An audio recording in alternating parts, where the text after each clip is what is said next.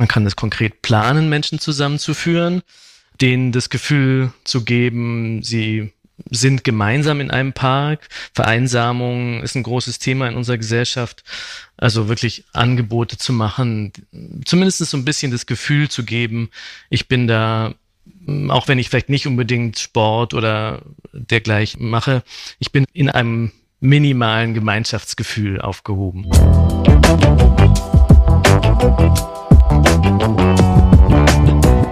Hallo und willkommen zu einer weiteren Folge unseres Podcasts Hallo Hamburg Stadt Neubauen. Mein Name ist Sabine de Boer und ich bin die städtebauliche Leiterin der IBA Hamburg. In unserem Podcast beleuchten und diskutieren wir unterschiedliche Themen der Stadtplanung und Stadtentwicklung. Heute widmen wir uns inhaltlich den Freiflächen der Stadt und ich habe dafür Leonhard Grosch, Partner im Atelier Leudel, eingeladen. Er wird sich unter anderem mit seinem Berliner Landschaftsarchitekturbüro um die Gestaltung unseres grünen Loops in Oberbillwerder kümmern. Leonhard Grosch selbst ist gelernter Staudengärtner, hat Landschaftsarchitektur in Dresden und Berlin studiert und ist seit 2003 Leiter der Entwurfsplanung des Atelier Leudel und seit 2006 auch als Partner dort tätig. Er lebt in Berlin und verbringt seine Freizeit als Landschaftsfotograf und als Künstler.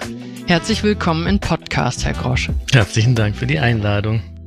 Ihr Büro Atelier Leudel ist ja super erfolgreich und hat zahlreiche Freiraumwettbewerbe gewonnen und auch viele Parks realisiert. Ursprünglich wollte ich an dieser Stelle alles mal auflisten, damit unsere Zuhörerinnen mal einen Eindruck von ihrer Bandbreite der Arbeit auch bekommen, aber ich habe gemerkt, das ist viel zu lang und deswegen möchte ich Sie gerne fragen, welches Projekt Sie am schönsten und am besten gelungen finden. Ja, so viele große Parks haben wir tatsächlich noch gar nicht realisiert. Mir liegt sehr am Herzen das Gleisdreieck was vielleicht einige kennen, Park am Gleisdreieck in Berlin und der Barkenpark natürlich in Hamburg mit den ganzen anderen dazugehörigen Freiflächen wie dem Amerigo Vespucci Platz und dem Kirchenpower Kai. Und was mir auch noch am Herzen liegt, ist ein Projekt in Siegen in Nordrhein-Westfalen. Die drei möchte ich erstmal herausgreifen. Wir sind tatsächlich, weil diese ganzen Parkprojekte immer unheimlich lange dauern, es sind gerade sehr viele große Parkprojekte in der Planung, zum Beispiel Flughafen Tegel, die Nachnutzung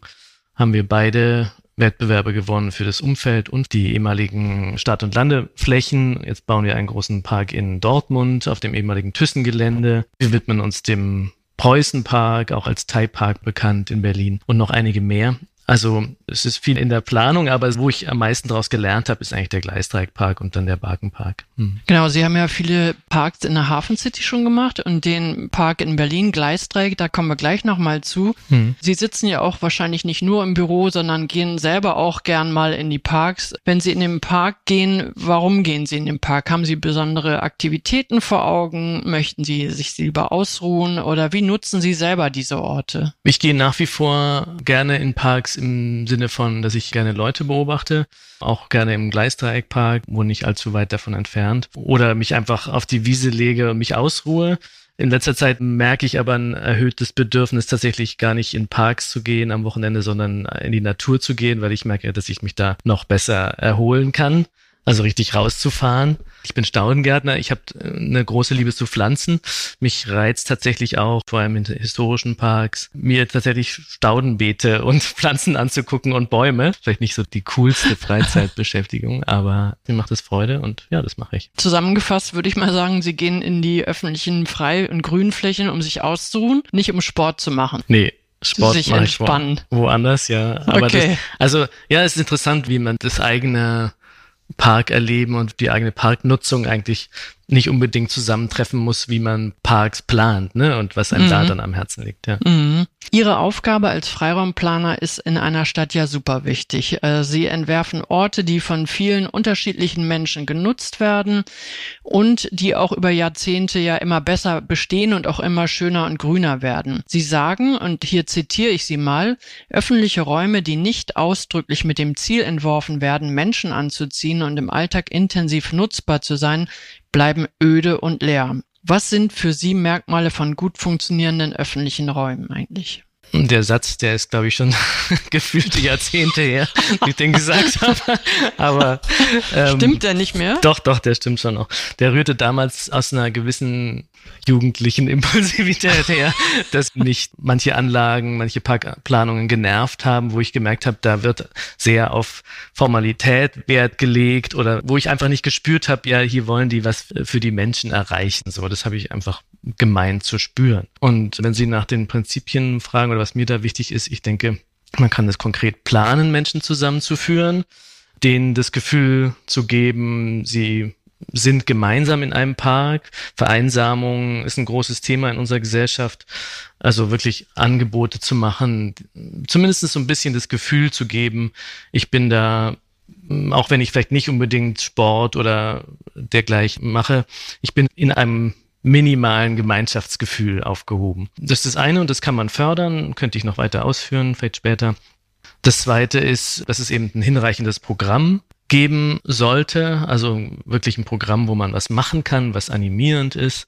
Dann schließlich denke ich auch, dass es eine gewisses, also zumindest in einem, ist natürlich ein bisschen Scherenschnittartig, ne, das passt jetzt nicht auf jeden Park, aber eine hinreichende Naturnähe, eine gewisse Wildheit geben sollte, um sich Natur in Anführungszeichen näher zu sein als vielleicht in einem sehr gestalteten Park. Und ja, das sind erstmal die drei wichtigsten Prinzipien. Ich habe in meinem Buch noch weitere dann aufgeführt. Mhm. Also weniger formal, weniger gestaltet, eher so ein Anlass dorthin zu gehen, um in einer kleinen Gemeinschaft sich wohlzufühlen und seinen Interessen nachgehen zu können, ne? je, je nachdem, wie sie dann auch ausfallen. Ja, also vielleicht, wenn ich noch ergänzen darf, vielleicht eher so, dass man, man merkt es an der Anlage an, finde ich, hat der Verfasser sich dabei gedacht, dass das für Menschen ist und nicht für, ja, Flora und Fauna kann natürlich auch ein äh, ja, aber ich habe so, ich habe so Ihren Ansatz, glaube ich, verstanden. Sie haben ja auch einige Parks in der Hafen City schon realisiert. Sie haben es selber gerade erwähnt, den Barkenpark. Hm. Kennen Sie denn noch weitere gelungene Beispiele in Hamburg? Ich bin sehr gerne persönlich im Jenischpark. Ah, das ist in meiner Nachbarschaft. Ich finde den auch super schön. Einer meiner Lieblingsparks, da fahre ich sogar immer extra hin, wenn ich in Hamburg bin. Mhm. Und dann schätze ich auch sehr den Hamburger Stadtpark. Der hat mich damals sehr beeindruckt, weil ich fand damals diese riesige baumfreie Wiese so toll, die mit diesem Baumrahmen umgeben ist und dann diese topografische Entwicklung runter zum Wasser. Das hat mir immer sehr gut gefallen, aber ich ich habe vorhin extra nochmal, weil ich befürchtet hatte, dass Sie diese Frage stellen, erst extra nochmal gegoogelt, was es für Parks gibt in Hamburg und muss tatsächlich eingestehen, dass ich viele gar nicht kannte. Ist dann doch anscheinend eine große Stadt. Ja, ist ja auch eine sehr grüne Stadt, mhm. äh, hat viele schöne grüne Flächen in Hamburg. Also das macht unsere Stadt eigentlich auch so mhm. lebenswert. Ja diese üppige Natur, diese vielen Bäume und die schönen Parks. Mhm. Also das ja. ist wirklich und natürlich auch die Elbe. Das ist ja auch eine Art von Freiraum. Ist mhm. zwar nicht ein gestalteter Absolut. Park, aber man kann auch dort wunderbar ja. entspannen und seine Freizeit verbringen. Ganz genau. Also die Frage nach den weniger gelungenen Orten in Hamburg, die gibt's nicht. Die spare ich mir so mit. ja gerne. Wir kommen noch mal auf das Projekt zurück. Den Park am Gleisdreieck in Berlin. Da war ich auch schon mal. Ich fand den super. Den hm. haben sie, glaube ich, 2022 fertiggestellt und das war ja auch der Anlass gewesen, ihr Buch zu schreiben, Parks entwerfen. Hm. Können Sie unseren Hörerinnen mal kurz beschreiben, was dieses Projekt ausgemacht hat und was Sie aus dieser Arbeit gelernt haben? Hm. Also es ist immer eine Gemeinschaftsarbeit mit Felix Schwarz und an anderen. Das möchte ich dazu sagen, das ist nicht mein Werk alleine. Und na, das Besondere war, dass es ein ehemaliges Gütergelände war, zwei Güterbahnhöfe, die vier Meter höher schon lagen, über dem Straßenniveau aus bestimmten Gründen. Und da hatte sich seit den 60er Jahren ja Spontanvegetation gebildet. Und viele umliegend wohnhafte Bürger hatten sich das so als ihr Gelände auserkoren so. Und deshalb ist es ein unheimlich bürgerbewegtes Gelände bis heute. Und als wir zum ersten Mal auf diesem Gelände waren, haben wir gemerkt, dass sich so eine Lichtung, deshalb hat mich der Hamburger Stadtpark auch so beeindruckt, da hat so eine Lichtung mit so einem Baumrahmen hatte sich da schon als räumliche Figur etabliert. Und die haben wir zum Ausgangspunkt genommen, diese Mitte freizuhalten und alle intensiven Nutzungen in den Rahmen zu packen. Und das gibt's in beiden Parkteilen. Es ist ein Park, der in zwei Teile durch eine Bahntrasse getrennt ist. Und das ist erstmal das räumliche Grundgerüst und was für uns das Besondere dann im darauf folgenden war, dass wir es, glaube ich, ganz gut geschafft haben, diese Spontanvegetation zu erhalten, zu einem großen Teil und gleichzeitig ein animierendes Programm unterzubringen. Und ich glaube, diese Spontanvegetation hat nicht nur eine ökologische Funktion, sondern fungiert auch als Kulisse für diese, ja, zeitgenössischen Orte. Und ich glaube, dadurch ergibt sich eine ganz besondere Atmosphäre. Wir unterstreichen das dann immer noch mit ich hatte vorhin darüber geredet, Menschen zusammenzuführen. Wir haben uns damals dieses Bühne-Tribüne-Prinzip ausgedacht, also dass es immer Leute gibt, die etwas machen und Leute, die zugucken wollen, zumindest in der Großstadt. Und dadurch ergibt sich A ein gewisses Gemeinschaftsgefühl und B ergibt sich dort äh, dadurch auch eine gewisse Intensität. Also das ist ein wichtiges Prinzip. Und ein letztes vielleicht noch, eben nicht alle Angebote mit der Gießkanne über den Park zu verstreuen, sondern wirklich eine Hierarchie zu schaffen zwischen intensiven Hotspots und dann Naturnähe auf der anderen Seite, wo man sich dann auch vereinzeln kann und sich der Naturbeobachtung und Kontemplation hingeben möchte.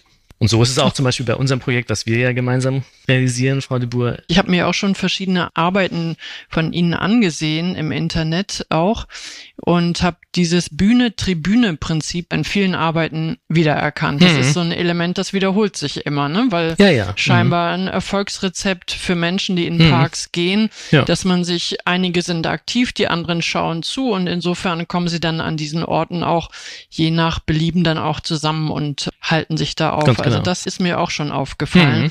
Und auch die Hierarchie der Angebote und dieser Wechsel in den besonderen Lagen im Park, Ruhebereiche, mhm. dann hier Konzentration von Aktivitäten, so dass jeder den Park auch nutzen kann, wie er will und mhm. für jeden was dabei ist. Wir sprechen damit allerdings immer nur über Angebote, die sie für die Parkbesucher gestalten. Auf der anderen Seite ist es ja in heutzutage in, auch in Angesichts des Klimaschutzes und Klimaanpassung nicht nur wichtig, irgendwelche Angebote da unterzubringen, sondern auch diese ganzen Anforderungen an Biodiversität, Artenvielfalt, hm. Regen im Wasser, Infrastruktur. Hm. Also unheimlich viele Anforderungen, die aus dem jetzigen Klimawandel auch die Freiflächen berühren. Wie bringen Sie das miteinander in Einklang? Setzen Sie Prioritäten oder werfen Sie die Gießkanne an? Eigentlich ist ja dieses hierarchische Prinzip ja genau dafür gut geeignet, weil indem wir eben die intensiven Orte konzentrieren, brauchen sie natürlich auch relativ wenig Platz und sind dann andernorts eben in der Lage, größere zusammenhängende Bereiche für Flora und Fauna zu schaffen. Also das begünstigt das eher. Ansonsten ist es mittlerweile natürlich in jeder Wettbewerbsauslobung drin, diese Themen zu adressieren und die Herausforderung ist dann eher, wie schaffe ich mit diesen Standardanforderungen dann trotzdem was Besonderes zu machen, ohne immer die genau. gleichen Antworten zu finden. Ja, ganz genau. So mhm. denke ich das nämlich auch. Man hat ja regelmäßig solche dicken Unterlagen durcharbeiten muss, mhm. um zu wissen, was will die Stadt oder die Kommune in diesem Park umsetzen und da dann herauszufinden, was ist eigentlich der Geist dieses Parks, was ist mhm. wichtig und wie organisiere ich die Nutzung im Park so, dass man nicht so eine Beliebigkeit auch Ganz genau. erzeugt. Genau. Ne? Mhm. Ja, Sie haben ja über das Gleisdreieck auch Ihr Buch geschrieben, zusammen mit Ihrem Büropartner Felix Schwarz. Und das ist eine, wenn ich das richtig verstanden habe, so eine Anleitung mit Leitideen oder wie plane ich Parks. Also wenn ich zum Beispiel Freiraumplanerin wäre, dann könnte ich mir das Buch hinlegen und dann mal so ein bisschen durchblättern und so ein paar Grundideen herauslesen. Also es sind keine Ideen in dem Sinne, sondern eher Strategien, die ich finde, eine Allgemeingültigkeit haben für, würde mir jetzt was mal hinreißen lassen, für jeden Park. Das stimmt wahrscheinlich nicht ganz. Es treffen nicht immer alle zu. Manchmal treffen nur ein paar zu.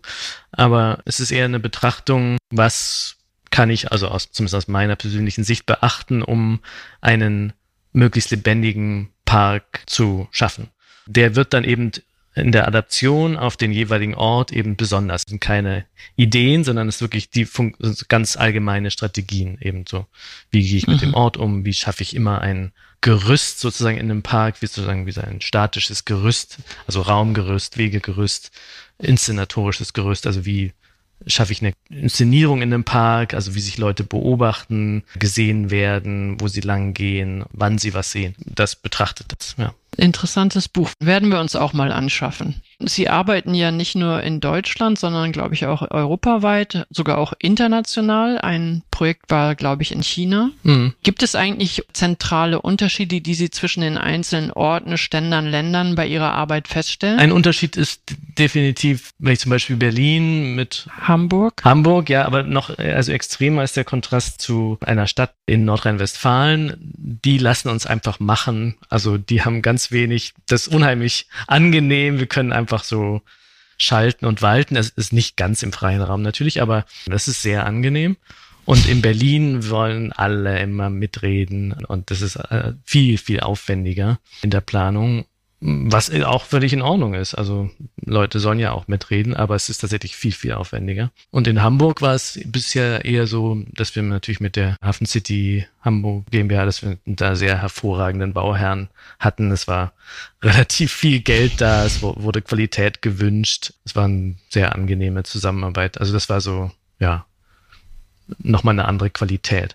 In China hatten wir drei Projekte und haben uns dann aus Frust aus dem Land zurückgezogen, muss ich was sagen, weil wir zweimal nicht bezahlt wurden. Einmal haben wir nur die Hälfte des Geldes bekommen und dann hat der Gouverneur gewechselt, der wollte, der andere wollte dann was ganz anderes und so. Also es war kein gutes Planen dort. Deshalb haben wir die Arbeit jetzt seit einigen Jahren dort eingestellt. Interessant. Hm. Interessant ist aber auch, dass sie in Nordrhein-Westfalen alles machen können, ich, was sie wollen. Ich muss aber dazu sagen, ich habe ich hab da jetzt nur Erfahrung mit diesem einen Projekt. Okay. Ja. In Hamburg und Berlin wahrscheinlich reden da alle mit. Das ist so, kann ich auch bestätigen. aber hm. vielleicht liegt es auch daran, dass man als Stadtstaat anders organisiert ist mit den verschiedenen Ebenen und Zuständigkeiten. Der eine plant und entwirft, hm. die andere kommunale Ebene muss das geplante und erarbeitete oder umgesetzte dann in hm. die Bewirtschaftung übernehmen.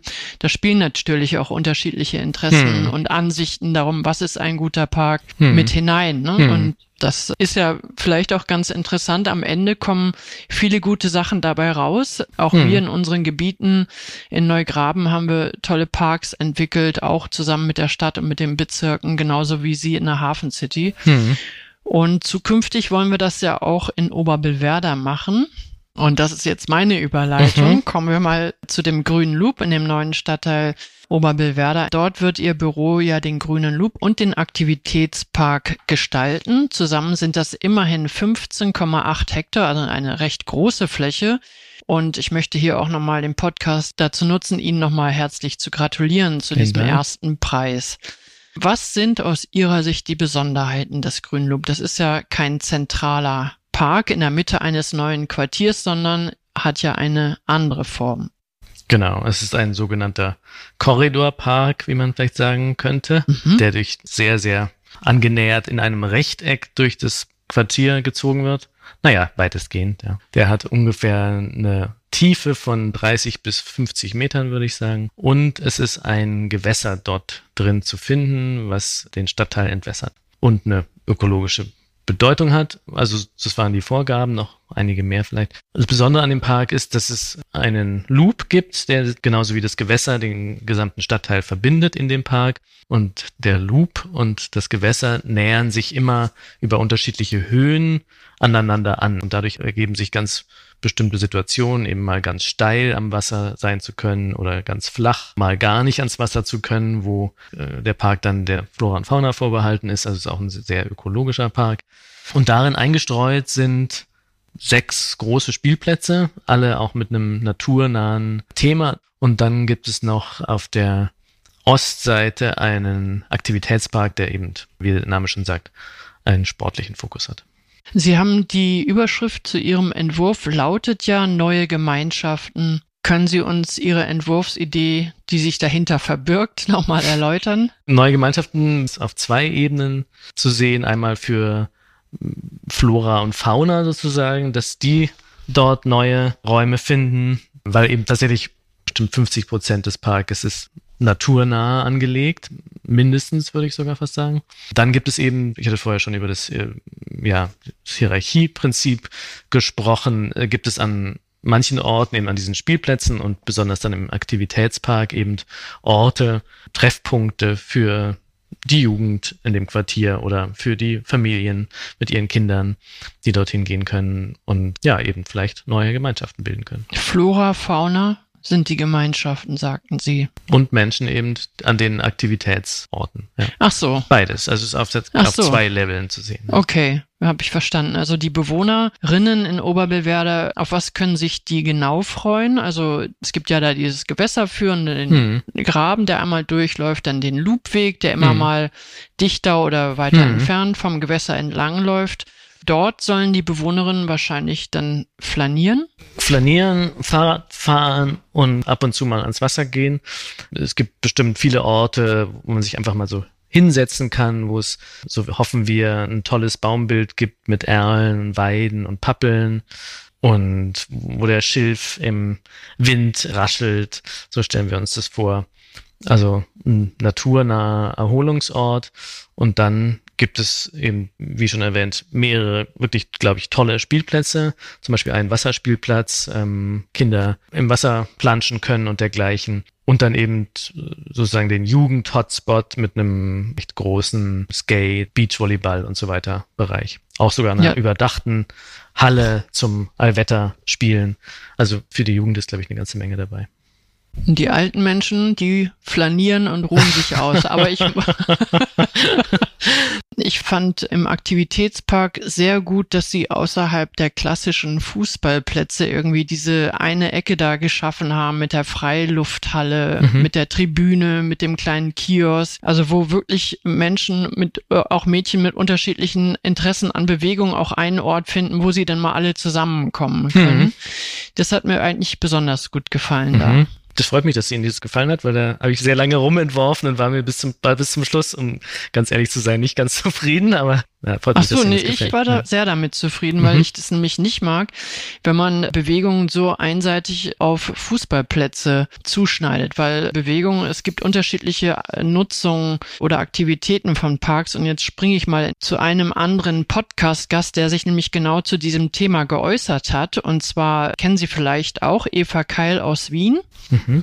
Sie beschäftigt sich mit der gendergerechten Stadtplanung und hat unter diesem Fokus auch schon zahlreiche Parks im Hinblick auf Nutzung durch Frauen, Männer, Mädchen und Jungs untersucht und sie kommt eben genau zu dem Ergebnis, dass Frauen oder Mädchen Freiflächen anders nutzen und auch andere Sicherheitsbedürfnisse an Freiflächen haben. Hm. Planen Sie gendergerecht oder achten Sie darauf, dass gendergerecht geplant wird? Da würde ich jetzt natürlich einen Teufel tun, das zu verneinen.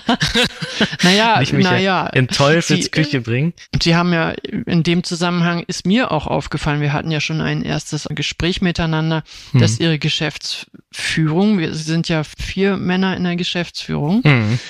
Und ja. das schließt es aber wahrscheinlich überhaupt nicht aus, dass man auch den anderen Fokus in die Planung bringt. Ist mir neulich auch aufgefallen, dass wir vier Männer sind. Fand ich auch ungünstig. Aber wir haben Gott sei Dank in unserem Team viele Frauen. Aber abgesehen davon, ja, natürlich machen wir das. Und ich finde, viele Themen der gendergerechten Planung decken sich eigentlich schon im gewissen oder sind schon mit einem gewissen Einfühlungsvermögen und gesundem Menschenverstand zu erreichen, finde ich. Ein wesentliches Prinzip ist ja, um Mädchen mehr zu erreichen und einzubinden, um zum Beispiel ein recht differenziertes Raumgefüge anzubieten, eben von sehr offenen Räumen, wo sich Mädchen sicher fühlen können, also von kleinteilig zu offen, um sich A, zurückziehen zu können unter Mädchen, dann aber auch Orte anzubieten, wo sozusagen Schwellenorte, wo sie dann den Jungs zum Beispiel beim Fußballspielen zu gucken oder beim Spielen oder was auch immer zugucken können und damit in gewissermaßen in Kontakt treten können, ganz vorsichtig und dann auch Orte anzubieten, eben die nicht nur Jungen äh, zum Beispiel vorbehalten sind. Zum Beispiel sind so Ballkäfige, die ganz abgeschlossen sind, sind meistens nur von Jungs benutzt, weil die Mädchen sich da einfach nicht reintrauen. Ja, das war auch ihr Beispiel. Ah, interessant. Mhm. Und eine Maßnahme wäre dann zum Beispiel, den Ballkäfig zu durchbrechen. In Dortmund ist es, gelingt es uns, glaube ich, ganz gut und so ähnlich könnte ich mir das hier auch in Hamburg vorstellen. Da bauen wir einen sehr, sehr großen Jugendspielplatz, der eine zentrale, kreisrunde Spielfläche hat mit einem Beifangzaun, der durchbrochen ist und dann gibt es ringsum eine Tribüne, wie es oft bei uns der Fall ist, und dann aber auch eine Vielzahl an Elementen und Objekten sozusagen, wo man sich vereinzeln kann, wo man sich gruppieren kann, wo man den Jungs vielleicht zuschauen kann, wo man aber denen auch nicht zuschauen muss.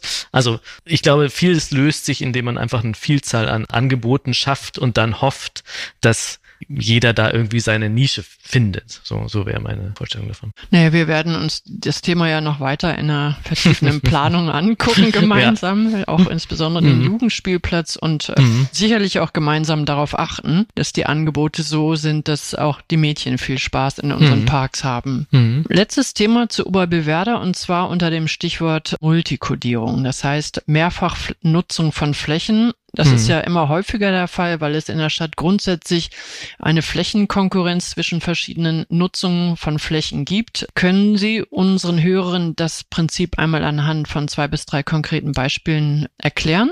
Also ich würde unterscheiden zwischen multikodierten Flächen und multikodierten Elementen. Ich finde diese Elemente interessanter Mhm. Fläche wäre zum Beispiel eine Böschungsfläche, die Platz bietet, wo man sich hinsetzen kann und die gleichzeitig überschwemmt werden kann. Also die gleichzeitig Retentionsraum ist. Anderes Beispiel wäre, in Kopenhagen habe ich das mehrfach gesehen, in Berlin noch nicht so sehr, ein tiefer gelegter Sportplatz, der gleichzeitig ein Starkregenereignis aufnehmen kann. Bei den Objekten, da gibt es auch ein ganzes Kapitel in, in, meinem Buch darüber, da habe ich unterschieden zwischen dienenden Elementen, also wie zum Beispiel ein Zaun, so einen haben wir im Gleisdreieck realisiert, um einen Spielplatz und der hat ein breites Holzgeländer, breite Holzauflage und der kann dann gleichzeitig als Sitzbank für die Eltern genutzt werden. Das wäre zum Beispiel so, so ein dienendes, mehrfach kodiertes Objekt. Und komplizierter wird es dann so bei den selbstständigen Objekten, wo man die Nutzung nicht genau weiß und nur hofft, dass sie so animierend sind, dass sie von den Menschen auf die eine oder andere Weise genutzt werden, die aber gleichzeitig noch eine bestimmte andere Funktion erfüllen. Das lässt sich jetzt ohne Plan ein bisschen schwer erklären. Wir haben zum Beispiel da EPDM, also eine Tartan-Topographie entwickelt, die einerseits die Bewegungsströme lenkt an einem Ort, weil da viele Bewegungsströme, U-Bahn und so weiter zusammenkommen und die gleichzeitig aber von vielen Kindern und Jugendlichen als Skater-Topographie, Rolltopographie und so weiter genutzt wird. Und wir wussten am Anfang nicht genau, was die Menschen dort machen, aber sie machen ganz viel da und es ist einfach auf eine bestimmte Art und Weise durch die Formgebung animierend. Und das kann klappen oder auch nicht. Und da würde ich dann auch von Mehrfachkodierung sprechen. Mehrfach kodierte Elemente. Genau. Ja. ja. Okay. Wie kommen Sie denn darauf, dass diese Elemente mehrfach genutzt werden? Und damit möchte ich gerne überleiten zu dem Thema Bürgerbeteiligung und mhm. Mitgestaltungsmöglichkeiten. Das ist für uns als IBA Hamburg sehr wichtig. Wir bieten im Laufe der Planung sehr viel unterschiedliche Formate für Mitwirkung an, und zwar je nach Aufgabenstellung und überhaupt Mitgestaltungsmöglichkeiten. Mhm. Wir nehmen dann auch jeweils immer zur Kenntnis, dass das eine sehr komplexe Angelegenheit ist, Bürger zu beteiligen und ihnen klar zu machen, das geht, das geht nicht, das setzen wir um, das geht mhm. nicht und so weiter. Also den mhm. Rahmen, dem wir da auch meistens mitgeben, das zu verdeutlichen. Sie haben sicherlich auch viel Erfahrung mit Bürgerbeteiligung. Gleisdreieck hatten Sie mhm. ja gesagt, ein Bürgerpark oder so ähnlich war der mhm. Begriff. Ähm, mhm. Haben Sie gute Erfahrungen gemacht und welche Verfahren sind am effektivsten? Ich finde das Berliner Verfahren ganz effektiv, so wie es meines Erachtens jetzt zum Beispiel, wir nehmen an einem Wettbewerb teil für den Lausitzer Platz, den kennen vielleicht nicht so viele in Berlin. Der ist zweiphasig offen und dann gibt es eine Bürgerbeteiligung. Ich weiß nicht, vorher ist, glaube ich, auch schon irgendwas gelaufen, aber es gibt dann eine Bürgerbeteiligung nach der ersten Phase. Und dann, daran finde ich ganz gelungen, dass es, dann gibt es schon was Konkretes, über das man reden kann und ist nicht vollends im luftleeren Raum. Mhm. Und dann kann man schon mal, also spiegelt sich ja in den Beiträgen schon das wieder, was möglich ist, zumindest zu einem, wenn die Wettbewerbsteilnehmer nicht völlig ausflippen, ist dem ja schon Rechnung getragen worden. Und dann können darauf dann die Bürger reagieren. Und dann gibt es meines Erachtens danach nochmal eine Abschlussveranstaltung, das weiß ich nicht genau. Aber das finde ich ganz, schlau. Das verstehe ich. Also man hat dann schon etwas, mit dem sich die Bürgerinnen auseinandersetzen hm. können und man steht nicht vor einem leeren Blatt hm, Papier oder genau. einer grünen hm. Wiese und sagt, was wollt ihr da machen? Ja, genau. Was, wie soll die aussehen? Und können Sie sich an eine, eine Bürgeridee erinnern, die wirklich dann auch Auswirkungen auf das finale Projekt hatte? Ist dann auch wirklich mal was umgesetzt worden? also das klingt. Also muss ich sagen, dass wir damals die, da war ich ja auch noch ein bisschen jünger, die äh, sogenannte Zusammenarbeit mit den Bürgern eher doch damals für mich konfrontativ aufgefasst habe und nicht zusammenarbeitend. Das wäre heute ganz anders. Was ich bestimmt hineingetragen hat in das Gleisdreieck-Projekt war zum Beispiel, dass doch noch ein gutes Stück mehr Bestandsvegetation erhalten wurde, als wir das vielleicht hier und da gemacht hätten. Zum Beispiel gibt es einen ganz konkreten Baum innerhalb eines Haupteingangs und wir dachten, also, weg damit. Und da haben sich die Bürger bildlich gesprochen dran geklammert und heute bin ich total froh, dass wir dem gefolgt sind, weil der sieht einfach wunderschön aus. Ist mhm. auch ein mhm. besonderer Baum, ein Zirkelbaum und macht das Ganze viel interessanter, als wenn der da nicht stünde. Also aber ich muss schon sagen, da war es schon, sonst hatten die einfach eine ganz andere Vorstellung als wir von dem Park oder wir konnten es nicht richtig vermitteln oder. Und wer hat sich dann am Ende durchgesetzt? Also wer, ähm, jetzt ist es ja ein Im, toller Park geworden. Immer der, der zeichnet. Ach so, das ist die Regel. nee, das stimmt natürlich nur bedingt. Aber der, der zeichnet, hat natürlich einen Vorteil in dem Sinne, dass er konkrete Vorschläge machen kann. Derjenige, der nur sagen kann, ja, ich will irgendwie eine Treppe und die soll so aussehen, irgendwie so, ist natürlich da in gewissermaßen im Nachteil. Also man kann dann drei Runden drehen und dann ist sie natürlich beeinflusst von dem Wort, wie die sein soll aus Bürger- oder Bauherrensicht, aber ist, man kann es ja nicht bis endlos machen. Insofern, das meinte ich damit. Ja, mhm. Sollte kein arroganter Satz sein. Nee, nee, sie, über, sie ja. sind halt in der Lage, Wünsche zu übersetzen und mhm. dem auch ein Bild zu geben. Und dann ja. kann man an der Zeichnung das Bild mhm. vielleicht auch noch verändern, um genau. dann am Ende das Gemeinsame herauszuarbeiten. Ja. So würde ich das mal ja, sehen. Ja, genau. Ja, super. Wir haben viele Themen besprochen und wir sind mhm. eigentlich auch am Ende unseres Podcasts und freue mich wirklich auf die weitere Zusammenarbeit mit dem Büro mhm. Atelier Leudel aus Berlin. Ich mich auch. Und freue mich auch auf den grünen Loop, der dann ja irgendwann in Realisierung geht. Letzte Frage, das ist zwar schon richtig lange her, aber Sie haben ja Staudengärtner gelernt. Hilft Ihnen das eigentlich immer noch, wenn Sie als Entwurfsleiter die Wettbewerbe bearbeiten oder haben Sie das schon delegiert? Ich mache ja nicht nur Wettbewerbe, ich betreue auch Projekte auf einem konzeptionellen Level oder einige davon. Nein, es hilft mir insofern, weil ich, also nicht konkretes Stauden, das nicht unbedingt, aber so die Liebe zu Pflanzen und zu Bäumen, doch, das hilft mir schon, doch, weil ich da ein Einfühlungsvermögen habe, denke ich, und ein Interesse und das kann ich in vielen Bereichen nutzen, im Wettbewerb oder dann in den Projekten. Doch, doch.